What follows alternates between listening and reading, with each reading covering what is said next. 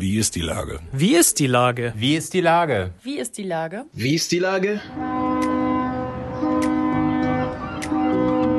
Der fast tägliche Podcast mit Lars Meyer. Wie ist die Lage? Unser fast täglicher Podcast als Kooperation mit der Mopo und der Gute-Leute-Fabrik spürt tagesaktuellen Fragen nach. Macher, Musikerinnen, Models, Mütter und Politiker – genauso wie Schwestern, Schweißer, Freiberufler oder Helfer, kommen knapp 15 Minuten zu Wort. Die Auswahl ist rein subjektiv, aber immer spannend und überraschend. Mein Name ist Lars Meyer und ich rufe fast täglich gute Leute an. Unser Partner, der es diese Woche möglich macht, ist Ostholsteiner Doppelkorn. Herzlichen Dank. Heute befrage ich Selma Wegmann, Geschäftsführerin von Ladasch und Oelke. Ahoi Selma. Tag Lars. Liebe Selma, ihr seid mit Ladasch und Öge mit viel Energie umgezogen, habt euch in bester Lage vergrößert und verschönert und nun ist Lockdown. Wie ist denn nun die Lage in der Innenstadt bei euch?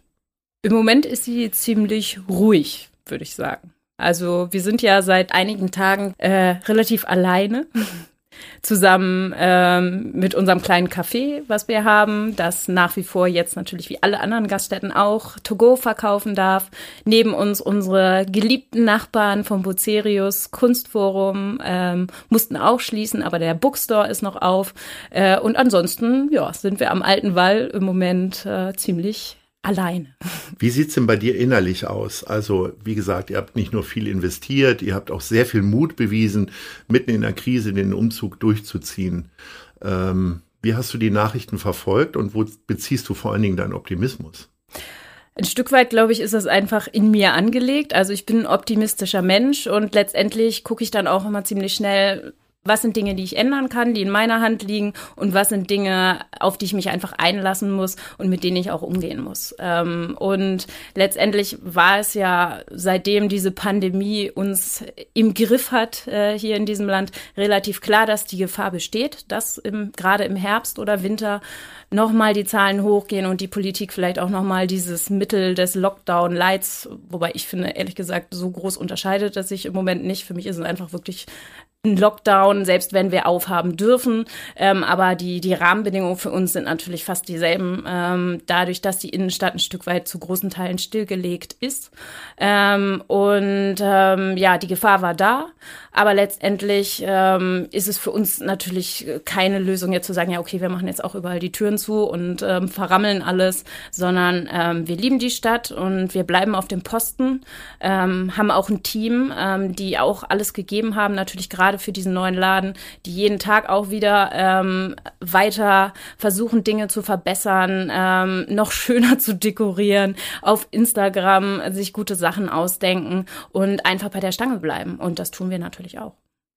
Wie waren denn die Wochen zuvor? Ihr habt ja ein paar Wochen, habt ihr ja relativ normal aufgehabt. Ähm, haben die Leute das angenommen? Hat man euch gefunden? Ihr seid ja jetzt nicht mehr da, wo ihr fast 100 Jahre oder mehr als 100 Jahre wart. Das stimmt. Ja, man hat uns gefunden. Wir haben ja schon äh, die Leute auch äh, mit einer kleinen Schnitzeljagd in den letzten anderthalb, ein, dreiviertel Jahren beschäftigt äh, mit äh, böse gesagt eigentlich zweieinhalb Umzügen. Ähm, und ja, die Leute haben uns gefunden. Ähm, und wir waren an sich ähm, wirklich für das, was wir erwartet haben, auch ganz zufrieden in den ersten Wochen, nachdem wir Ende September ja die Türen am Altenwald 22 aufgemacht haben. Und haben aber eben dann stark gemerkt, als die Diskussion in Richtung neuer Lockdown ging, ähm, schon Ende letzter Woche eigentlich, dass ähm, ja, dass die Leute wieder verhaltener wurden, vorsichtiger wurden, auch ängstlicher wurden. Und ähm, dann auch wieder weniger los war letztendlich. Aus eigener Erfahrung weiß ich, dass ähm, solche Läden wie Möbel, Geschäfte, Interieur und so weiter äh, wirklich sehr, sehr voll waren in den letzten Wochen. Also da scheint die Branche zu boomen. Die Leute machen ihre Wohnungen schöner. Denken die auch an sich und äh, gerade im Lockdown und kaufen sich dann Klamotten oder war das jetzt gar nicht äh, irgendwie so, dass es jetzt überraschend mehr war? Also es ist schon so, dass gewisse Kundengruppen ähm, auch an sich denken. Ähm, bei uns erstaunlicherweise immer gerade die Jahrgänge, die vielleicht etwas älter sind, wo man vielleicht böse gesagt, ach, für euch machen wir es ja gerade oder wir wollen euch ja schützen. Das sind diejenigen, die dann so alter Haudegen mäßig dann wirklich kommen und sagen so, ich wollte mir jetzt mal einen neuen Mantel kaufen oder ich wollte überhaupt mal gucken, wie das jetzt hier aussieht. Ähm, und ähm, dann auch teilweise sagen, ja, ich habe noch einen Weltkrieg miterlebt, was wollt ihr denn jetzt hier? Ähm, das ist doch, äh, das ist äh, für mich, für mich ist, schränkt es das einfach nicht ein. Ich komme trotzdem. Ähm, und ähm, also die, die kommen dann eigentlich verstärkter, haben wir so ein bisschen beobachtet, auch schon als wir nach Ende April wieder öffnen, öffnen durften oder kurz bevor wir im Frühjahr in den Lockdown gehen mussten. Aber natürlich fehlen ganz viele Anlässe einfach für Bekleidungshändler wie uns. Die ganzen Feste sind abgesagt, ähm, Hochzeiten finden nicht mehr in dem Maße statt, äh, Silvesterpartys werden wahrscheinlich auch entweder ausfallen oder sehr anders aussehen. Man kann nicht mehr so viel reisen.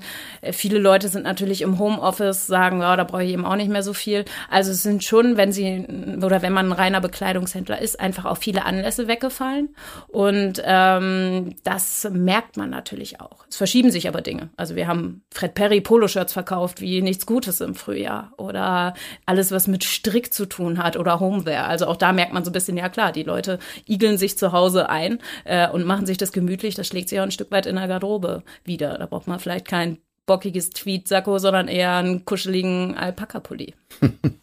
Tarek Müller hat mir äh, in diesem Podcast verraten, dass bei About You äh, die Jogginghose tatsächlich der Verkaufsschlager waren. Äh, äh, habt ihr auch äh, Jogginghosen oder habt ihr möglicherweise euer Sortiment in irgendeiner Richtung äh, mehr ausgeprägt? Also habt ihr jetzt mehr Fred Perry äh, Polohemden oder so? Also das haben wir in der Tat sowieso, weil eben wir wirklich auch so gut verkauft haben und wir auch schon seit drei Jahren eben äh, einfach auch ein Stück weit dahin gehen, dass wir auch den sogenannten Casual Wear Sektor ausbauen. Das ist aber eigentlich auch kein neuer Trend, der wird jetzt vielleicht nochmal verstärkt, sondern es geht ja eher auch vom klassischen Anzug weg zu verschiedensten Kombinationen. Also spätestens seit der Mercedes-Vorstand proklamiert hat, dass die Krawatte nicht mehr getragen werden soll und out ist, ähm, ja, ist das dann auch in der breiten Masse angekommen, ähm, dass man eben nicht mehr unbedingt ähm, mit dem Längsbinder dann ins Büro muss. Aber ähm, das fokussiert oder das verstärkt sich jetzt natürlich noch weiter.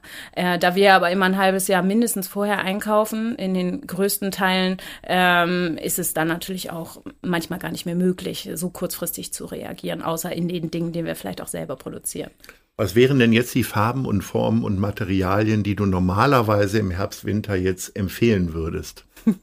Das ist wirklich vielfältig und würde jetzt immer drauf ankommen, was du vorhast. Du kannst ja mich mal beraten. So für ein, für ein äh, Dinner, wenn ich abends in die Bollerei gehe oder wie auch immer, ähm, was sollte ich denn dann äh, anziehen, damit ich nicht nur durch die Statur, sondern auch durch die Kleidung auffalle?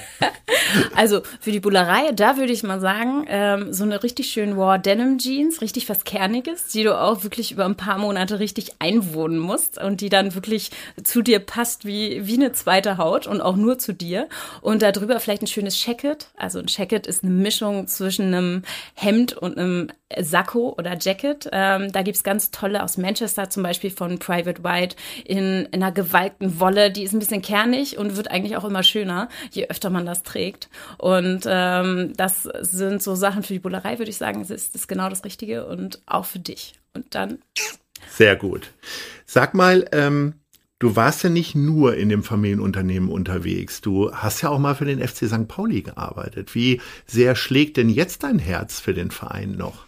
Ja, ich glaube, wenn man einmal da war, ähm, dann äh, hört es auch nicht mehr auf. Natürlich äh, schlägt es nach wie vor für den FC St. Pauli.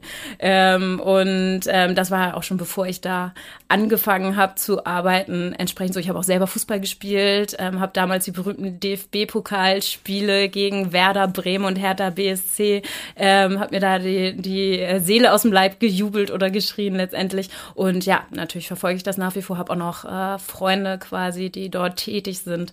Und äh, ich glaube, einmal braun-weiß, immer braun-weiß letztendlich. Und äh, macht dir das Spaß, jetzt Fußball zu gucken? Guckst du tatsächlich dann über die entsprechenden Fernsehsender Samstagnachmittags oder sagst du Familie und Ladengeschäft und so bringt mich dazu, nur noch über ähm, den Ticker das Ergebnis mir anzugucken. Also in der Tat arbeite ich samstags nachmittags leider. Es ist das Schicksal eines Einzelhändlers, was ich aber auch total gerne mache. Deswegen ist es mit Live-Gucken samstags etwas schwierig. Das geht eben einfach nicht. Ähm, aber ähm, ich schaue dann natürlich schon und ähm, im Nachgang. Äh, und am liebsten ist es natürlich, oder am schönsten war es natürlich immer live, gerade freitagsabends am Millantor. Also das äh, ja, ist dann für mich immer nochmal ein ganz anderer Schnack oder nochmal viel schöner als eben durch die durch die Mattscheibe. War das denn ein bewusster Ausflug zum FC St. Pauli oder hätte es auch sein können, dass der Verein oder das Arbeiten im Fußball auch deine Zukunft gestaltet hätte? Nee, das war schon ziemlich bewusst, muss ich gestehen. Also als ich noch studiert habe und es dann eben am Ende an die Bachelorarbeit ging und man verschiedene Themen wählen konnte, ähm, habe ich dann gedacht, okay, was kann ich machen, was mich wirklich A, persönlich interessiert ähm, und eine Leidenschaft widerspiegelt. Das ist auf der einen Seite der Fußball, auf der anderen Seite ist der FC St. Pauli natürlich im Marketing oder auch im Merchandising schon damals, und da waren sie dritte Liga, also Regionalligist, ähm, immer unter den großen fünf gewesen. Und da habe ich mich dann einerseits gefragt, wie machen die das?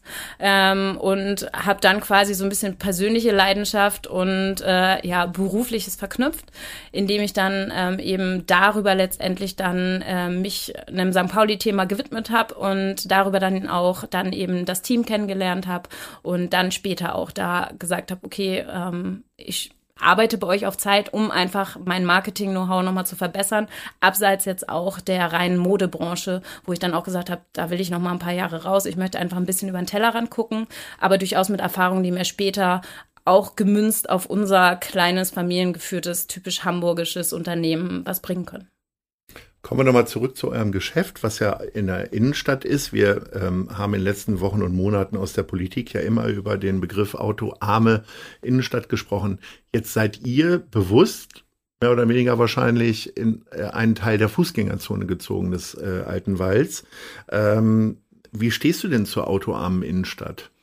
Also ich persönlich finde es sehr gut ähm, weil letztendlich, ähm, gut, wir haben am Alten Wall so ein bisschen diese Situation, es gibt eine Tiefgarage im Haus, auch für mit E-Auto-Ladestationen, mit Fahrradstellplätzen. Also wir haben daher natürlich ein bisschen beides. Also Kunden, die wirklich partout mit dem Auto kommen möchten, können quasi einfach ähm, in die Tiefgarage fahren und sind die dann sind gleich bei euch da. Im Keller. Sind im Keller sozusagen, äh, unterm, unterm Fleet, unter Wasser. ähm, aber trotzdem haben wir die Fußgängerzone vor Ort, die eben gerade im Frühjahr dann auch durch unser kleines Café mitgenutzt werden. Äh, ähm, soll und kann. Und ähm, ich finde nicht, dass äh, so viele Personen wirklich äh, mit dem Auto in die Innenstadt kommen und dort einen Parkplatz finden abseits der Parkhäuser, so dass sie wirklich genau vor der Tür eines Geschäfts stehen. Und ähm, ich denke letztendlich schon, dass die Innenstadt ohne Autoverkehr bunter werden kann, lebenswerter werden kann. Und für mich einfach ist es auch zeitgemäß zu sagen, okay, man sattelt auch um auf andere Verkehrsmittel abseits des Autos. Jetzt ist in den letzten Wochen immer wieder über verkaufsoffene Sonntage gesprochen worden, über den Sinn und Zweck. Äh, neulich ist wieder eine abgesagt worden.